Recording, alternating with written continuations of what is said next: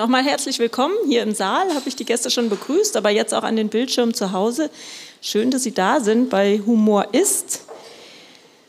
Hier auf der Bühne habe ich heute zwei Gäste, über die ich mich sehr freue. Den einen kennen diejenigen, die schon öfter hier waren, schon, äh, schon gut, äh, schon jetzt seit, ich weiß nicht, also definitiv seit über fünf Jahren. Dietrich Kraus, Redakteur der Sendung, ähm, Journalist und schändlicherweise finde ich in dieser Sendung nicht namentlich erwähnt worden. Also ich habe darauf gewartet, dass irgendwann dein Name wenigstens mal fällt, aber du, du wurdest, glaube ich, bei der Aufzeichnung irgendwie gewürdigt, gell? immerhin. Und in der Mitte Stefan Hebel, auch Journalist, äh, Redakteur und äh, Publizist, schreibt für den Freitag und die Frankfurter Rundschau und Deutschlandradio manchmal.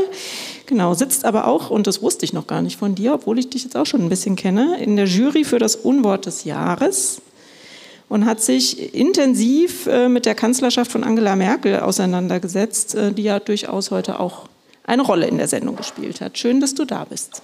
Sehr gerne. Ich bin nicht mehr in der Jury nicht des mehr? Unworts. Dann ich musst du deinen Wikipedia-Eintrag ändern. Ich? Das soll jemand anders machen. Nee, zehn Jahre war ich in der Jury des Unworts. Ah, wunderbar. Gut.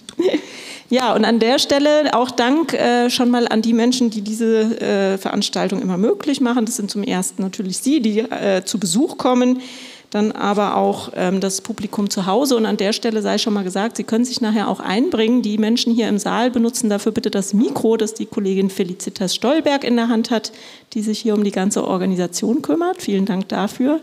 Und die Gäste zu Hause können gerne die E-Mail-Adresse diskussion.evangelische-akademie.de benutzen, wenn sie Fragen oder Anmerkungen machen wollen. Ich schaue dann immer mal hier rein und gucke, was kommt. Genau, danke für die Technik da oben. Der Jan und der Mattes sind heute da. Und natürlich an die Kooperationspartner, den äh, Frankfurter Presseclub und das Zentrum Gesellschaftliche Verantwortung. Und genau, finde ich auch.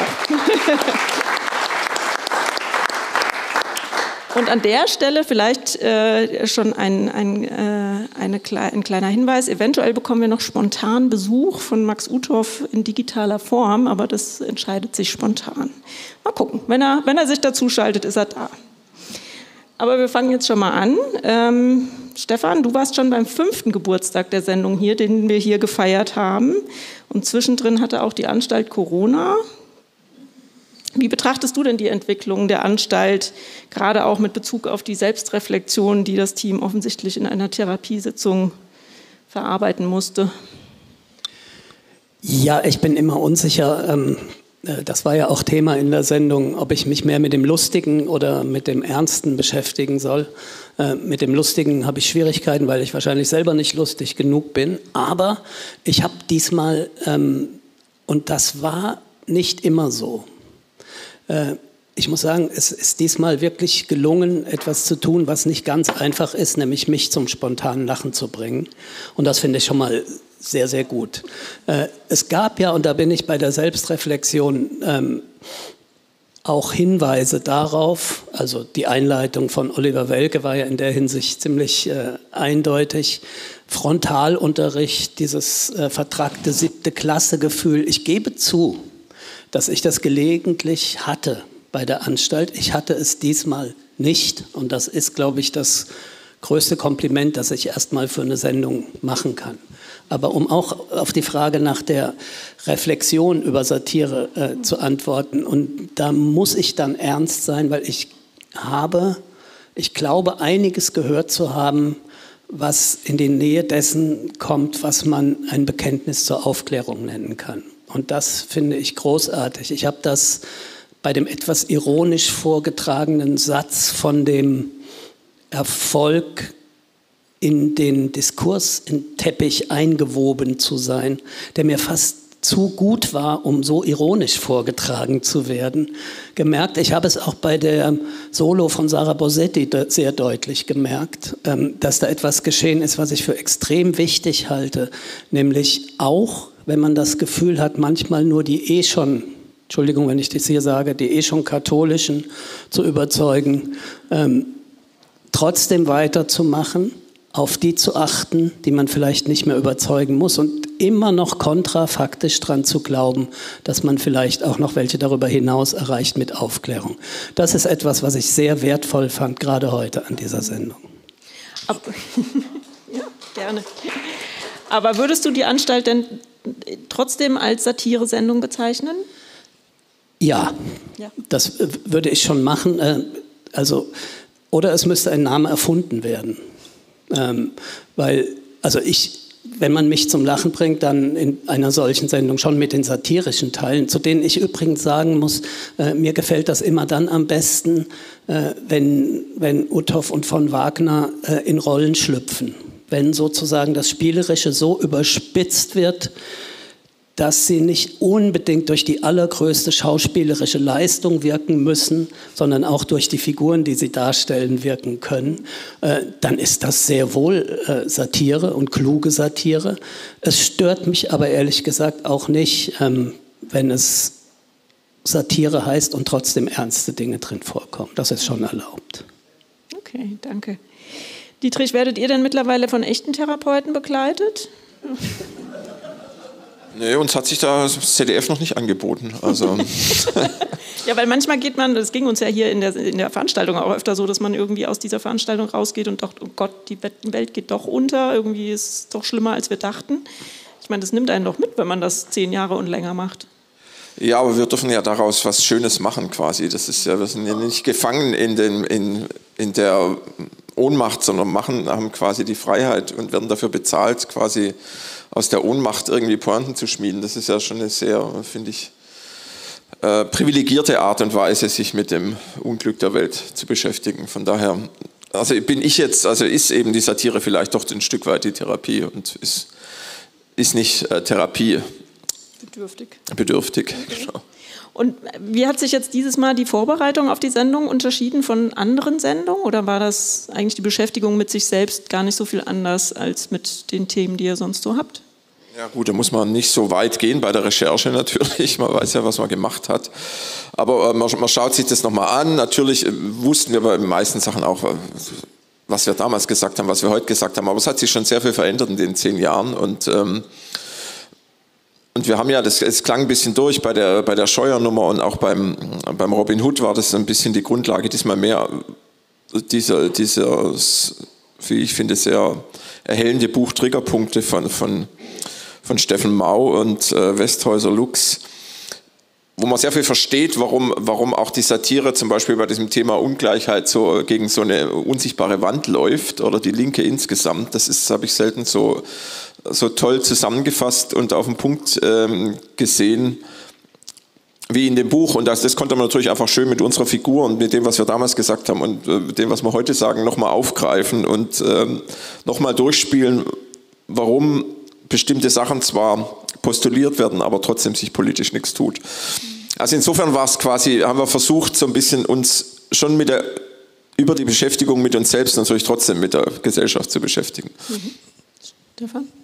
Ich muss unbedingt äh, zweierlei loswerden, weil ähm, wir duzen uns jetzt hier einfach, ne? Äh, weil du gerade äh, Scheuer, die Scheuernummer erwähnt hast und dann das Buchträgerpunkte.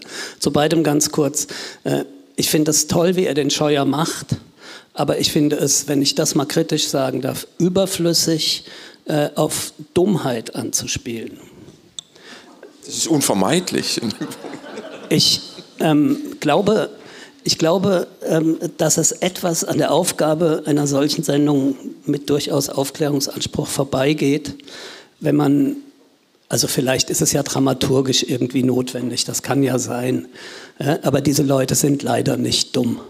Das will ich dann doch hier doch auch nochmal erwähnt haben. Es ist nämlich schlimmer, als wenn sie dumm wären, fürchte ich. Ähm, der andere Punkt sind die Triggerpunkte. Ähm, ich war da hin und her gerissen, ehrlich gesagt. Ich habe mir den Faktencheck auch angeguckt und ähm, da ist es dann doch ähm, fundierter, als man es in der Sendung machen kann. Äh, denn diese Triggerpunkte, dieses Buch, das ist ja ein großer Erfolg. Es wird in einer Weise missverstanden, ähm, dass da gesagt würde, es gäbe die realen gesellschaftlichen Konflikte gar nicht. Das ist nicht das Buch, aber das sind die Interpretationen, die dranhängen. Und eine ist äh, bei Uthoff dann auch ähm, so eine Fehlinterpretation hat da angeklungen, nämlich weil ihr über die Themen redet spalten sie die Gesellschaft. Ich glaube, das genügt nicht ganz. Man hat in der Robin Hood-Nummer dann sehr gut gemerkt, dass diese Gesellschaft sehr wohl sehr gespalten ist. Was, was man in dem Buch auch merkt, nur eben an anderen Stellen, als es teilweise dargestellt wird. Und da hätte ich mir, also wie gesagt, ich empfehle allen den Faktencheck, da können Sie das super nachvollziehen. Äh, da hätte mir eine Verbindung zwischen dieser Bemerkung von Uthoff und der Robin Hood Nummer, hätte mir sehr gut getan dass man die soziale Spaltung in der Gesellschaft, die eben gerade niemanden triggert, dummerweise, oder fast niemanden, dass man die in Zusammenhang mit dem vorherigen gebracht hätte.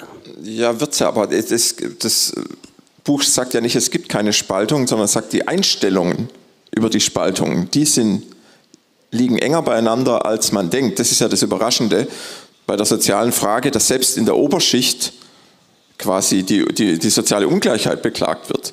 Also es ist nicht so, dass das, der Blick auf die soziale Ungleichheit, dass da ein großer Dissens besteht. Es besteht ein übergroßer Konsens, dass diese Ungleichheit so groß ist. Deswegen ist es ja so erstaunlich, dass es quasi nicht trotzdem nicht, dass dieser äh, Konflikt, wie, wie Mao das schreibt, stillgelegt ist. Also es ist auch nicht nur auf seinem Mist gewachsen, das haben auch andere schon äh, herausgefunden. Aber er fasst es einfach sehr schön zusammen. Warum, warum manche, Kolleg äh, manche Punkte, da entzündet sich etwas und andere sind wie stillgelegt. Und ähm, ich finde das mal ein bisschen Selbstlob fand es schon ganz schön in der Nummer ausgerechnet wie Scheuer und das hat natürlich dramaturgische Gründe. Das ist das, warum sie dann oder viele da manchmal sagen, ah, das ist schön, solche Figuren, das ist natürlich so ein bisschen August und äh, dummer August, äh, sind solche Urmechanismen der Komik, mit denen man da spielt. Deswegen natürlich, das hat dramaturgische Gründe. Scheuer ist natürlich nicht so, wie ihn da spielen, sondern das ist natürlich eine, eine Comicfigur.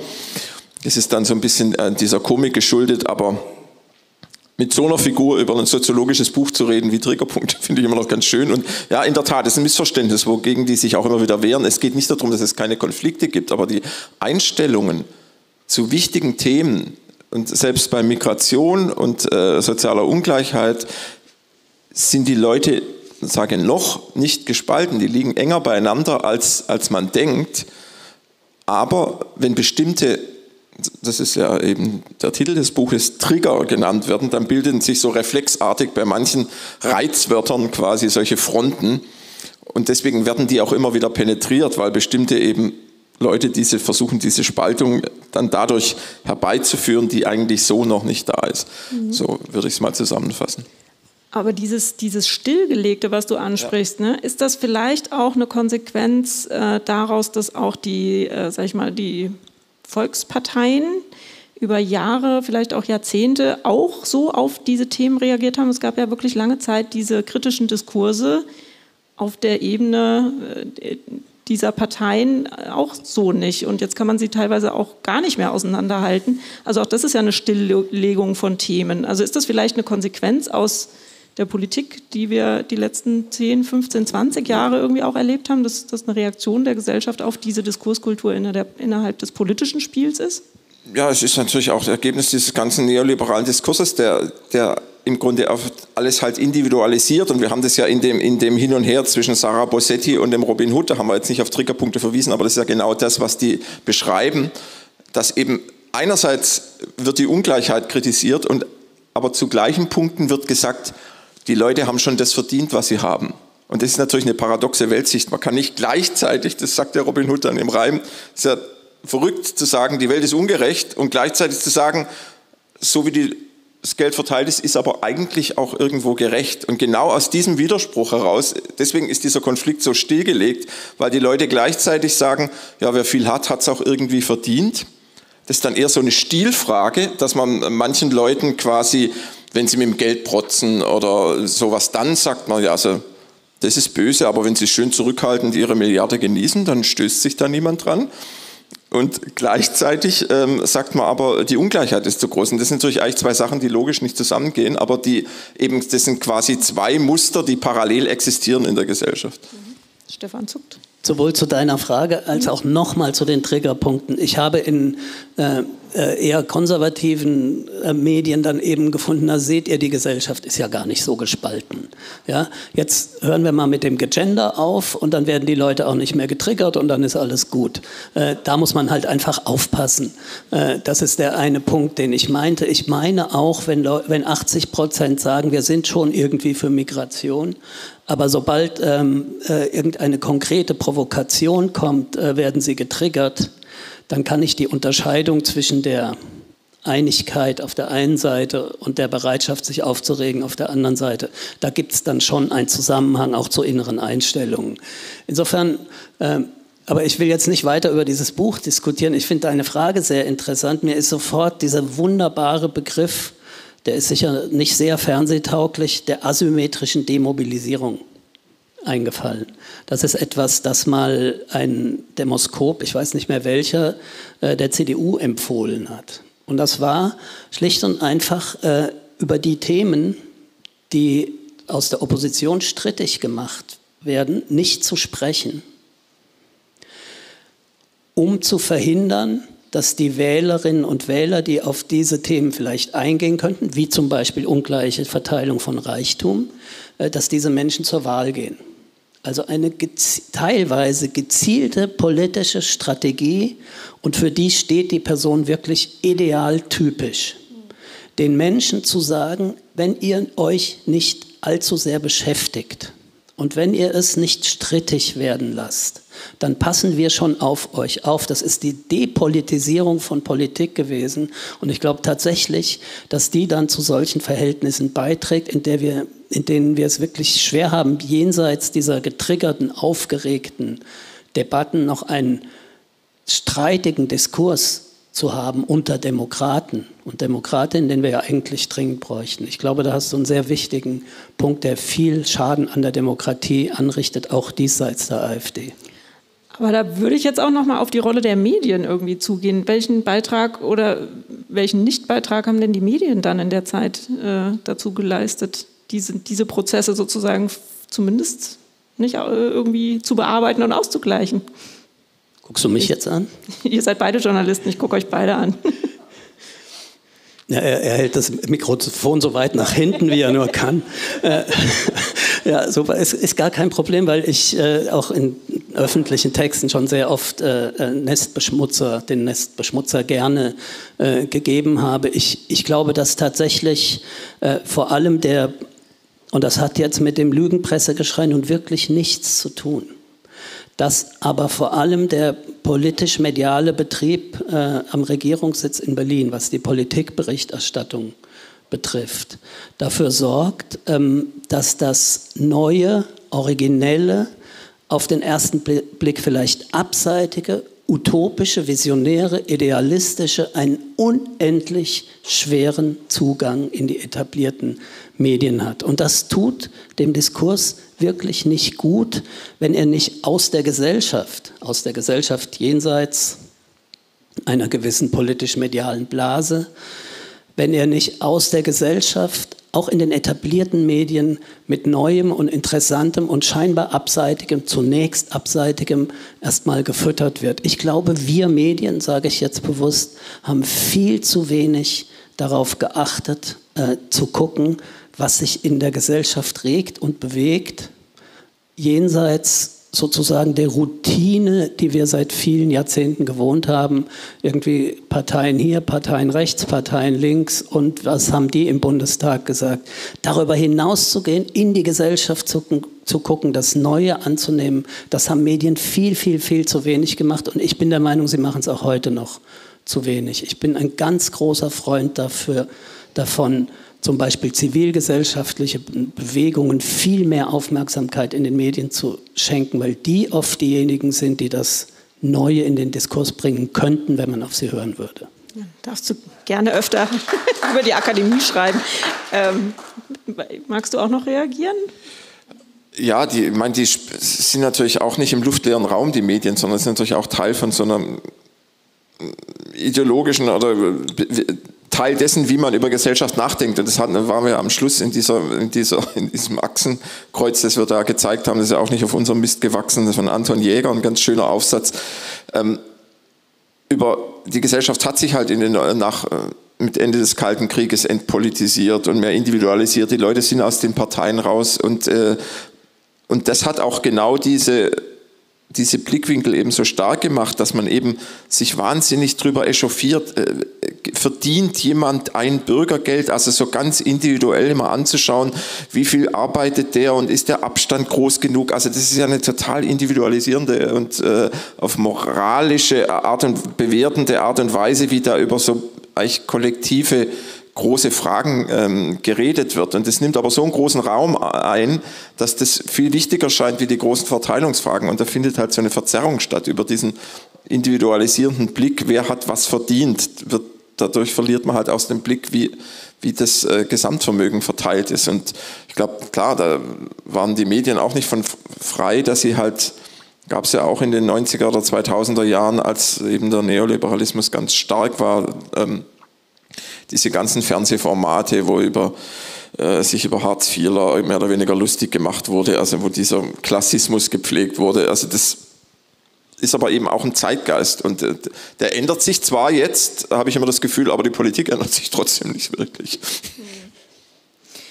Ähm, ich würde gerne noch aus, auf den einen Begriff, der, glaube ich, ziemlich am Anfang auch kommt, in der Therapiesitzung der Selbstwirksamkeit kommen. Da hadert Klaus von Wagner ja auch mit. Ähm, und das ist ja nicht nur ein Problem von Satirikern. Ähm, ich glaube ja, dass das wirklich der Mangel an Selbstwirksamkeitserfahrung ein großer Faktor ist, was äh, die äh, sogenannte Politikverdrossenheit angeht oder eben einfach ein wichtiger Faktor ist, um Identifikation mit dem äh, politischen System herzustellen. Ähm, und jetzt beobachten wir in der Gesellschaft Prozesse, die sozusagen eine Konsequenz dieser mangelnden Selbstwirksamkeitserfahrung sind. Aber wir beobachten sie, glaube ich, auch in der Satire. Auch in den letzten zehn Jahren hat sich ja in der Satireszene auch einiges verändert. Ja, am Ende klang das so ein bisschen an, diese Konkurrenzverhältnisse zwischen den einzelnen Formaten. Und da waren ja jetzt noch nicht mal die dabei, die es sonst noch so gibt und die in Konkurrenz zu euch stehen. Ähm, auch das ist ja eine Ausdifferenzierung, die relativ neu ist. Ähm, hängen diese zwei Prozesse aus deiner Sicht irgendwie miteinander zusammen? Für mich gibt es da irgendwie eine Parallelität. Diese, also Ausdifferenzierung in der Satireszene, die, die ist halt auch Ausdruck dessen, wie in, der, wie in der Gesellschaft sich bestimmte Lager halt über über äh, Themen wie Corona und Ukraine oder Israel einfach auseinanderdividiert haben, was vorher in so einem scheinbaren gemeinsamen Lager war, wo es aber jetzt, wo es irgendwie, wo man merkt, wo die Dinge einen näher rücken und die Fragen drängender werden, dann merkt man plötzlich, okay, die waren doch gar nicht einer Meinung oder haben vielleicht nur den gleichen Feind gehabt, aber teilen nicht dieselben Werte. Also das ist halt in der Satire-Szene ähnlich. Da gibt es auch so eine Fraktion, das hat ja jetzt auch die Christine Preyon nochmal äh, quasi stark gemacht, den Punkt, Satire muss immer, nach, äh, muss immer die Mächtigen angreifen, immer gegen die Regierung sein. Und dann hat der Reporter sie gefragt, ja, was macht man dann mit Themen, wie, wo man einer Meinung ist, quasi, wo man mal aus Versehen die Meinung der Regierung teilt, ja, die macht man dann halt nicht in der Satire. Also das ist dann halt so die, auf die Spitze getrieben, quasi ähm, äh, des Dogmas von, von wir sind immer dagegen. Also da gibt es äh, auch eine Fraktion, die das quasi stark macht, diesen Punkt. Und in der Tat, das hat sich aber eben auch da zusammen mit der politischen Entwicklung hat sich da auch die, die Satire-Szene eben auch in Lager gab es eine kleine Lagerbildung, auch entlang dieser Triggerpunkte, wie interessanterweise wie Gendern und Migration. Gut, ich habe äh, noch ganz viele Fragen notiert, aber ich möchte natürlich Ihnen auch die Möglichkeit geben, äh, zu reagieren, Fragen zu stellen, gedankenlos zu werden zur Sendung. Ähm, da gibt es eine Meldung. Der erste gleich, vielen Dank. Ähm, zwei Sachen. Einmal zum Thema Dummheit. Ich denke, das ist sehr wohl strategisch bewusst eingesetzt, gerade bei Leuten, die aus Bayern kommen. Man hört es bei mir, ich, ich kenne das aus der Gegend. Ähm, quasi den gesunden, normalen Menschenverstand, ne? Komplexitätsreduktion. Dumm, sich bewusst dumm stellen, um sich als Opfer zu generieren, zu gerieren und äh, auf die da oben, da, auf die Großkopferten zu schimpfen zu können. Sie Aschermittwoch, ne? das ist das ähm, Low-Levelste, was es gibt. Tiefer geht es doch gar nicht mehr. Mein Stichwort, das mich am meisten getriggert hat, war das Thema Stockholm-Syndrom, was ja da auch sehr gut rein, genau in den Kontext passt zum Thema sich dumm stellen, dümmer als man eh schon ist. Ähm, denn damit ähm, braucht man nicht und kann man auch gar nicht mehr das Thema Ungleichverteilung, Neoliberalismus in Frage stellen. Man kann es nicht mehr, man braucht es nicht mehr, man ist fein auf dem Schneider. Also es passt auch wieder zum Thema sich dumm stellen. Wieder Stockholm rum, finde ich. Das Wort hat mich getriggert. Vielen Dank. Ärgerlicherweise gibt es das eigentlich gar nicht, aber jeder weiß, was damit gemeint ist. Also das äh, muss man leider auch sagen. Das, das wir, hätten wir eigentlich auch noch kurz auflösen müssen. Das, das wird ja immer benutzt für dieses die, die Geisel, äh, die sich mit dem Geiselnehmer solidarisiert, aber das ist eigentlich ein, ein Unsinn. Aber trotzdem wissen alle, was, äh, was gemeint ist. Ja. Gibt es noch? Ja, ah, hier aus dem Off. ähm, ja, es gibt einiges, was mir so im Kopf umgeht. Ich greife das mal von hinten auf, was darf Satire oder wen greift sie an, Politik oder die Regierung etc. Man darf auch ruhig mal die Gesellschaft kritisieren. Ich weiß, das ist ein schmaler Grad von wegen Selbstherrlichkeit und drüberstehen und so weiter. Aber ich denke auch so gesellschaftliche Verhaltensweise, Entwicklungen darf man durchaus auch mal kritisieren. Äh, ich greife jetzt mal auch nochmal das Thema mit der Ungleichbehandlung auf. Also vielleicht hört sich das jetzt ja nach Verschwörungstheorie an, aber es funktioniert doch ganz hervorragend. Die Leute, denen es aus mancher Sicht betrachtet finanziell nicht gut geht, ich denke, da kann man schon auch Unterschiede machen, finanziell nicht gut geht, die werden abgespeist mit Trash-TV, die haben die 1-Euro-Shops, wo sie dann das Gefühl bekommen, sie sind doch Teil dieses Wohlstandsgebarens. Das funktioniert doch eigentlich ganz gut und letztendlich auch das, was auch in der Sendung angedeutet wurde, mit diesem Bürgergeld. Der, unser Bundesfinanzminister redet von den Bauern davon, dass es eben Leute gibt, die sich auf der faulen Haut ausruhen und Geld dafür bekommen. Darauf kann er verstehen, äh, dass die Bauern so protestieren. Ich habe aus der FDP und aus dieser Richtung, auch von der CDU, noch kein Wort wegen dem Lohnabstandsgebot gehört, dass man sagt, unsere Mindestlöhne sind zu niedrig.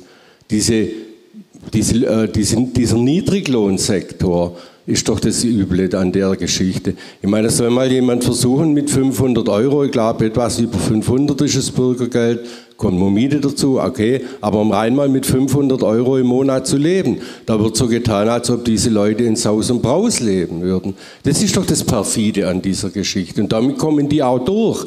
Da wird nämlich ganz locker diese Karte gespielt, von, un von oben nach unten und noch weiter nach unten zu treten. Und in wessen Interesse funktioniert es eigentlich?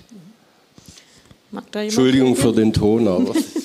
Jemand? Naja, ja. das ist eben, äh, es lohnt sich quasi, aber auch politisch nicht. Das ähm, merkt ja auch die Linke. Ähm, es hat sicher auch andere Gründe, aber die hat ja auch immer wieder versucht, das Thema äh, zu hochzuziehen. Aber es lohnt sich ja offenbar politisch nicht. Das muss man ja auch einfach zur Kenntnis nehmen. Die Leute sind so, die, die kriegst du mobilisiert, indem du auf diesen Bürgergeldquatsch quasi noch mit eintrischst.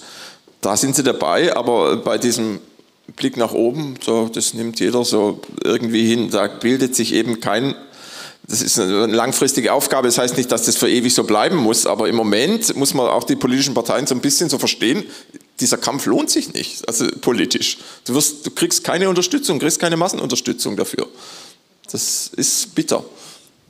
Äh, ja, also ich ähm, verstehen, vielleicht Verständnis habe ich dafür nicht.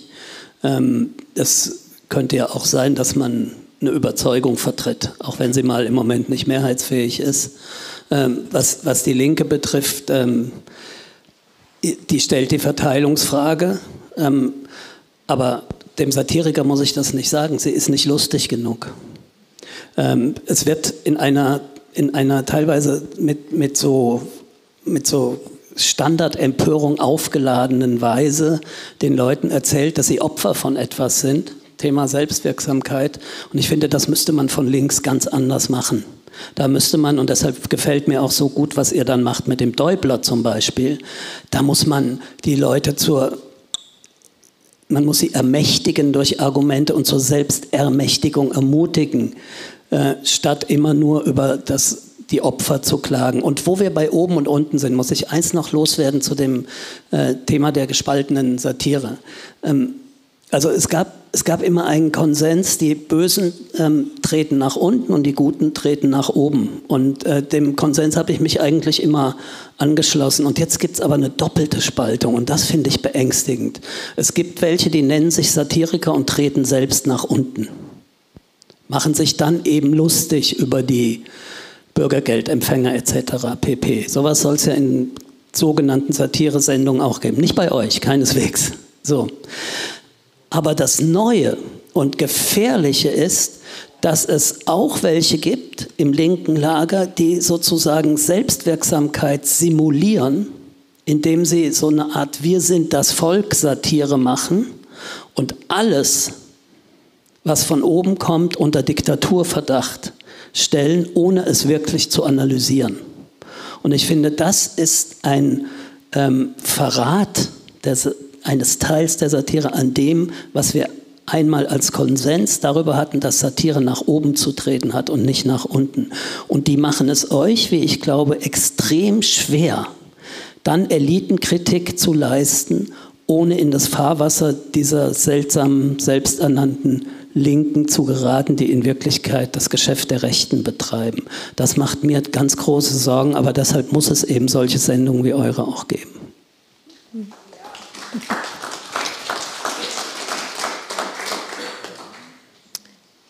Gibt es noch, da hinten ist noch eine Meldung?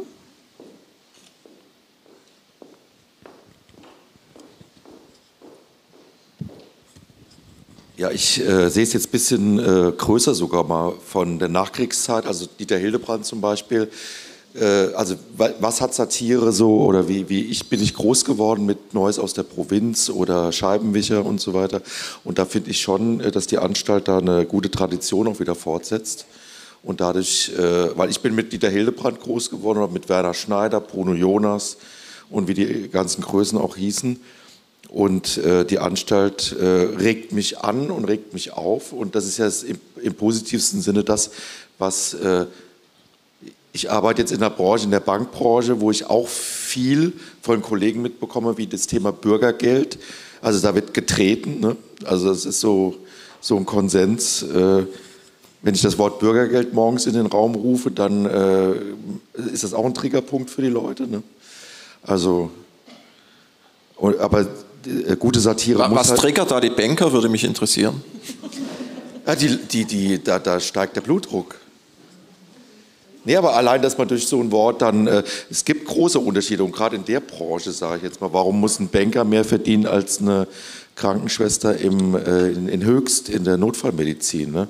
Aber wenn ich das Thema jetzt bring, äh, bringen würde bei unseren Kollegen, dann, bei meinen Kollegen, dann, äh, ja, Nestbeschmutzer oder was weiß ich, ich weiß es nicht.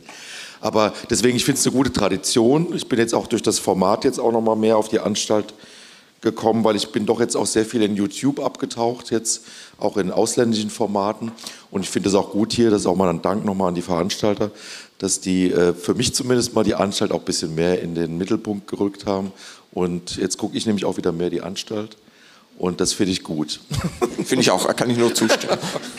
Das kannst du dem ZDF gerne mal mitteilen. Vielleicht beteiligen die sich hier mal kostenmäßig. Nein, Quatsch. Das kriegen wir auch so hin. Mag da drauf noch mal jemand reagieren?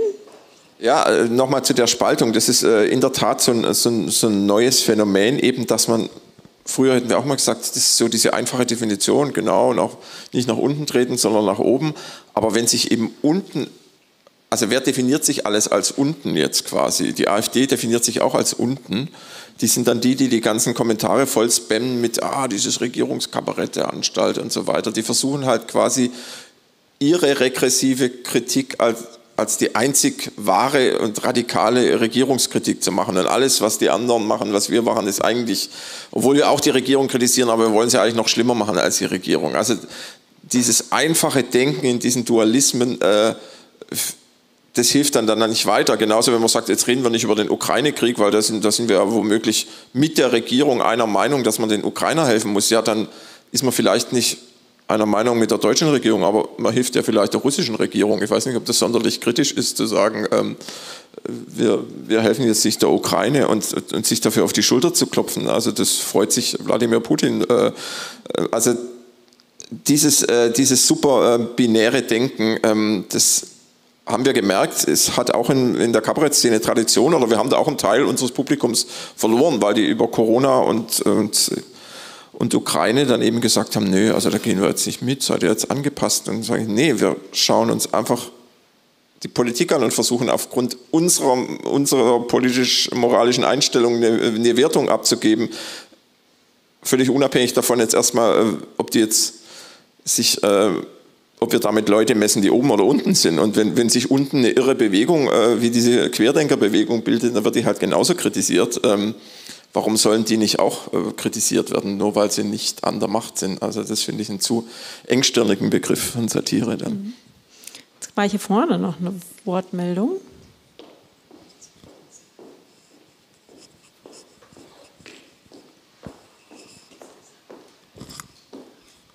Dankeschön. Ich fühle mich, wenn ich so mir verschiedene ähm, Schubladen anschaue, Information, Satire, seichte Unterhaltung, ich fühle mich eigentlich mit Satire ganz gut versorgt, mit deutschsprachiger Satire. Das ist schön. Ich finde die Vielfalt groß. Es gibt was im Printbereich, es gibt was im TV. Was mich jetzt interessieren würde, wenn wir jetzt die zehn Jahre zurückblicken, haben die Bedingungen im System sich verändert, um Satire zu machen? Ist das einfacher geworden? Ist das schwieriger geworden? Hat man mehr Freiheiten? Hat man weniger Freiheiten? Gibt es da was, wo Sie sagen würden, das macht die zehn Jahre auch aus?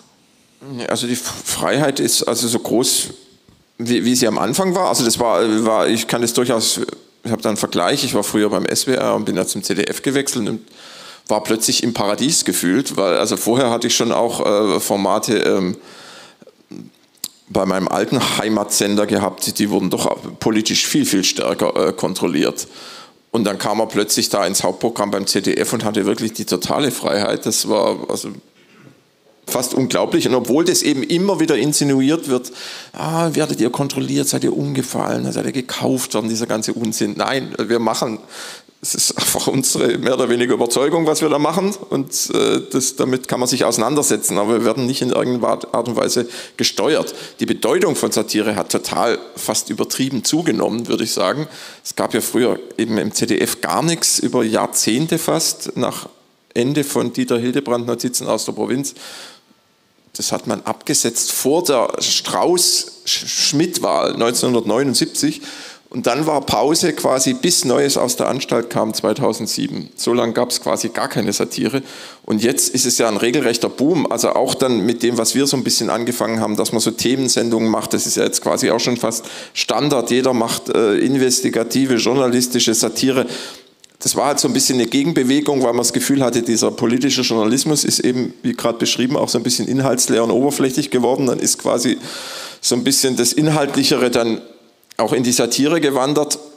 Und jetzt ist mir fast schon ein bisschen äh, zu viel äh, Bedeutung und zu viel äh, Journalismus, weil du manchmal ja gar nicht, du kannst ja dann doch in der Form der Satire diesen journalistischen Kriterien nicht vollends gerecht werden, sondern das ist ja immer so ein, so ein Hilfs, Hilfsmittel letztlich. Und es kann nicht das Ziel sein, dass wir quasi den, was da manchmal so gesagt wird, den Journalismus ablösen. Das muss sich schon ergänzen. Das ist eine, eine Zusatz, ein Zusatzgimmick. Aber ja, also aber als Satiriker ist das natürlich toll. Man hat, es gibt äh, Interesse, es gibt Geld, wir sind besser ausgestattet als vorher und so. Also ich kann nicht klagen.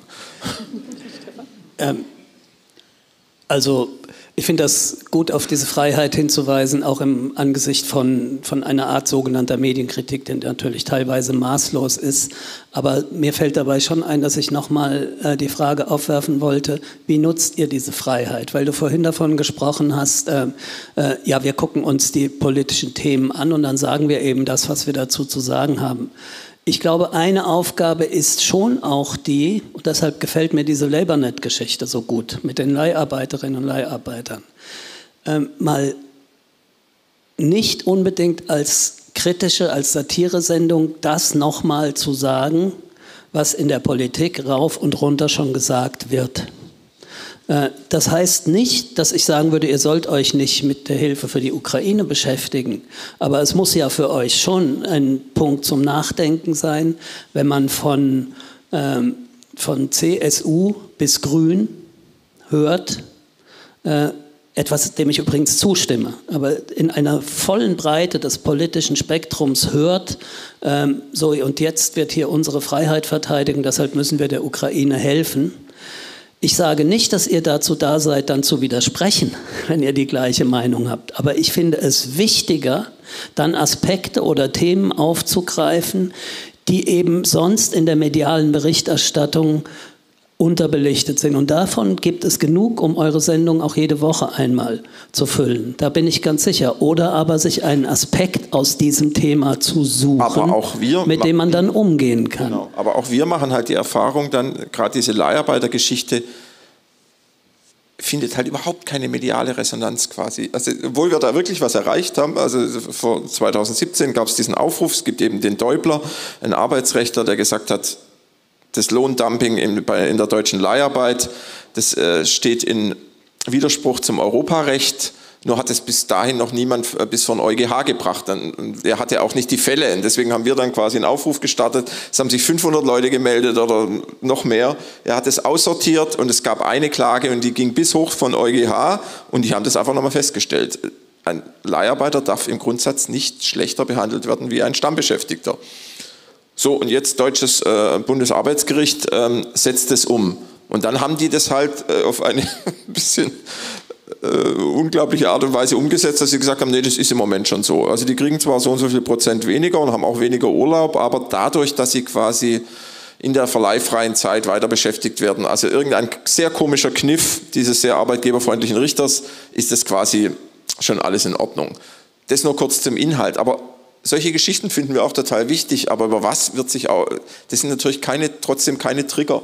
Das ist nichts, worüber dann alle sagen, oh wow, toll, da müssen wir was drüber machen, das ist ja super interessant, da machen wir jetzt mal eine große, gar nichts passiert da, ja. wenn man sowas aufgreift. Und das ist das für uns, was so enttäuschend ist, da schreibt man dann wieder einen Artikel, Böhmermann, Mordaufruf und da wird dann da wieder sich drüber echauffiert und gesagt, das ist doch wieder kalkuliert, da sage ich ja dann, schaut halt auch mal ein bisschen auf andere Themen, statt euch immer an diesen äh, Dingern da hochjagen zu lassen. Das ist dann für uns immer auch so ein bisschen enttäuschend, weil wir finden auch oft, wir haben, wir haben da interessante Details, aber das sind dann immer Dinge, die so...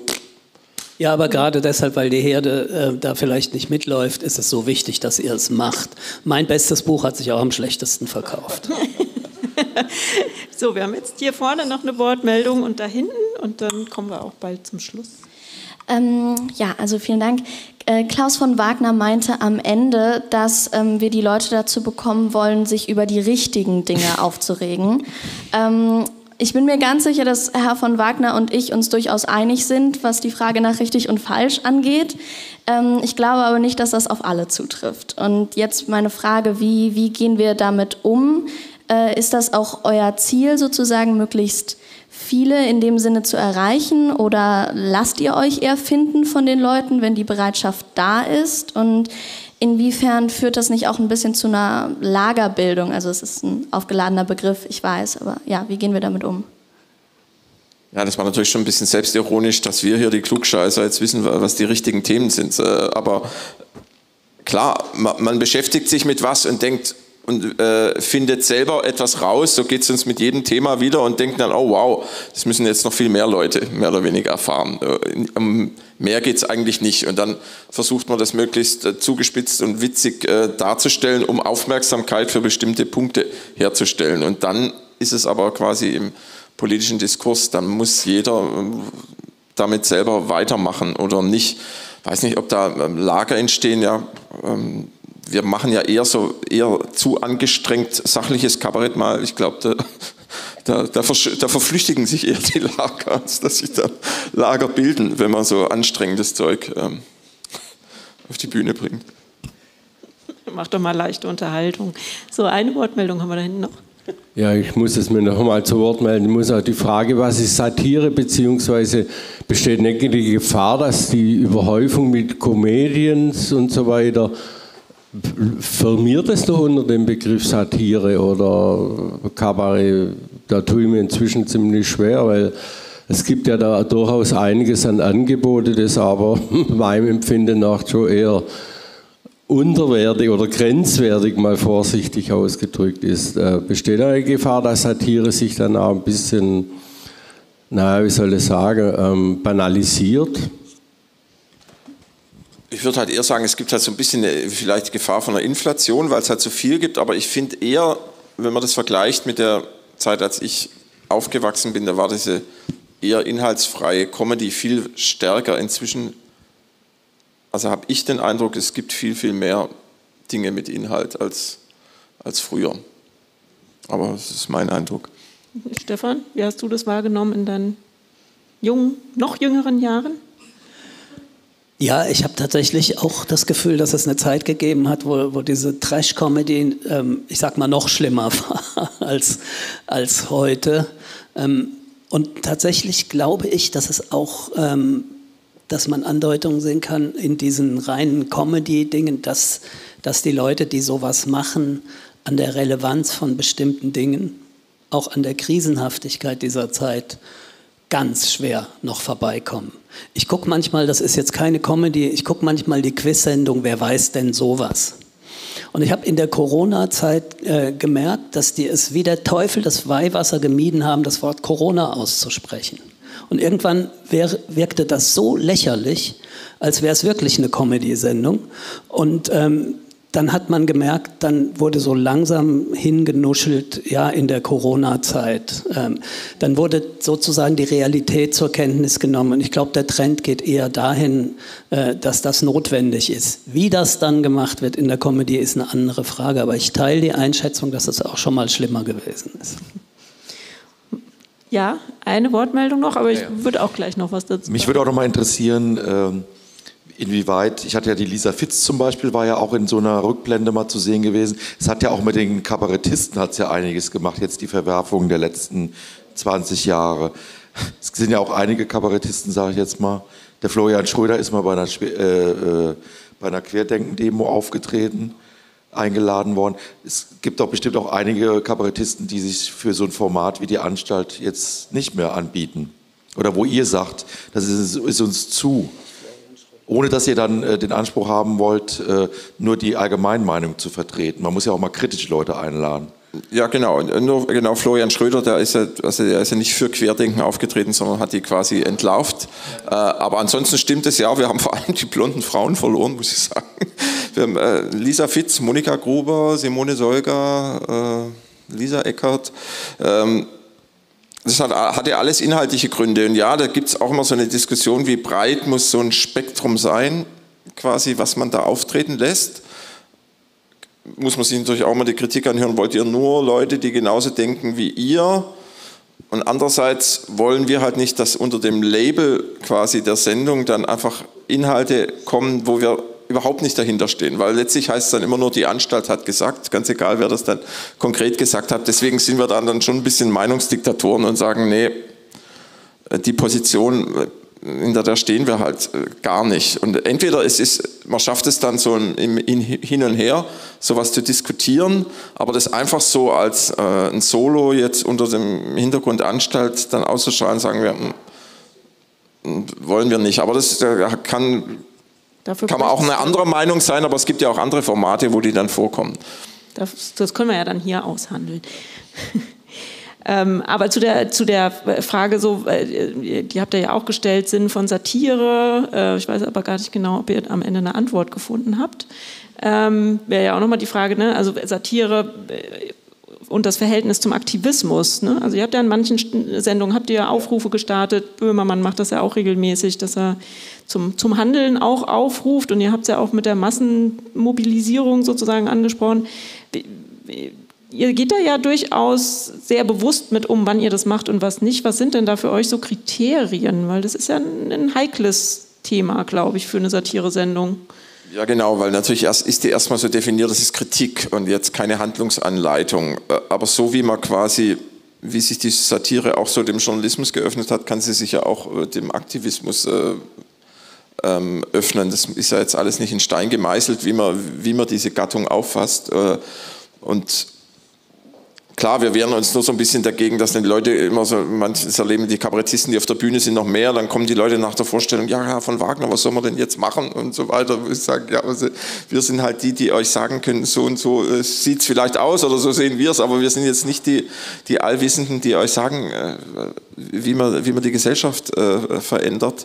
Aber trotzdem finde ich es trotzdem auch gut, weil man, sonst lässt man die Leute immer nur in dieser äh, deprimierten ähm, äh, Konsumentenhaltung zurück. Alles, alles, alles schlimm, alles schlecht und äh, nichts hilft. Das hilft ja auch nicht. Äh, deswegen ist es, auch wenn das ähm, manchen dann immer zu weit geht, finde ich es durchaus äh, legitim und wir machen das, wenn wir finden, es macht Sinn, äh, rufen wir das schon auf oder eben zur Zeichnung von dieser äh, Online-Petition zum Beispiel zum AfD-Verbot.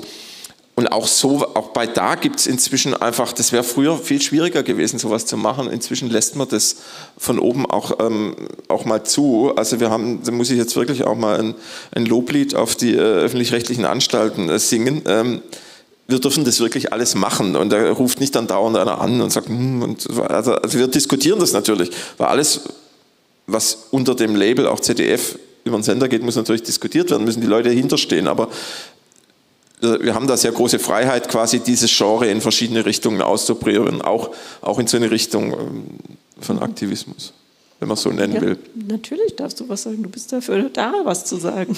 Super. Äh, ja, ich, ich finde, ähm, man, komisch, dass keinem Medium der Vorwurf gemacht wird, zum Passivismus aufzurufen. Äh, also wenn, wenn irgendwo Leitartikel geschrieben werden, also diese ewige Demonstriererei, die Streiks, die muss man mindestens regulieren, wenn nicht verbieten, damit die Leute nicht dauernd so viel auf die Straße gehen und am Ende klebt sich noch einer fest, das ist dann eine terroristische Vereinigung.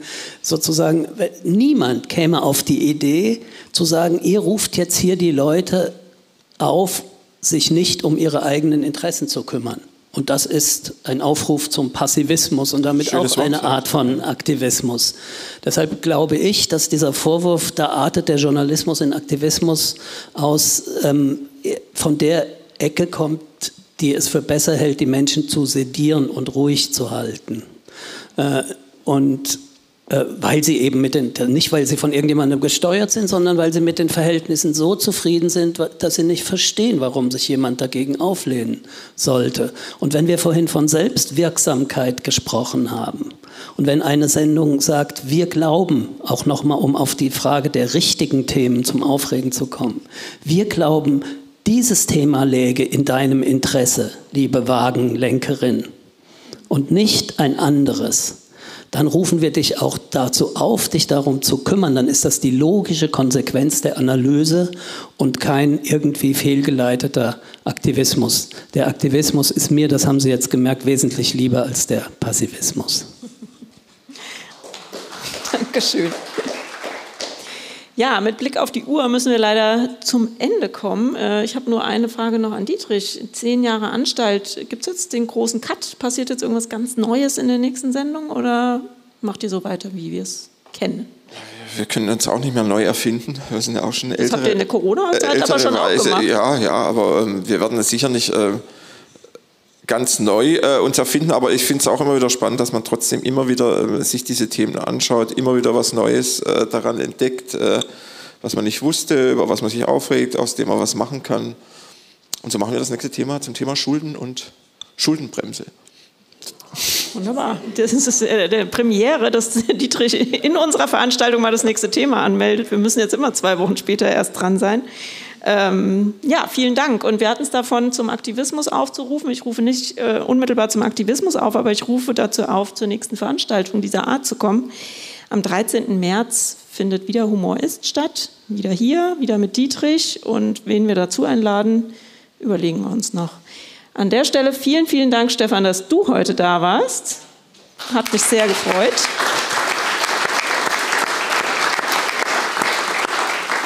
Und an der Stelle vielleicht auch ein kleiner Werbeblock für die Veranstaltungsreihe, die wir zusammen machen. Und zwar das Format äh, ist noch nicht so, hat, hat noch nicht zehn Jahre Tradition, hat genau einmal stattgefunden, kommt jetzt aber zum zweiten Mal und damit wird es dann zur Tradition.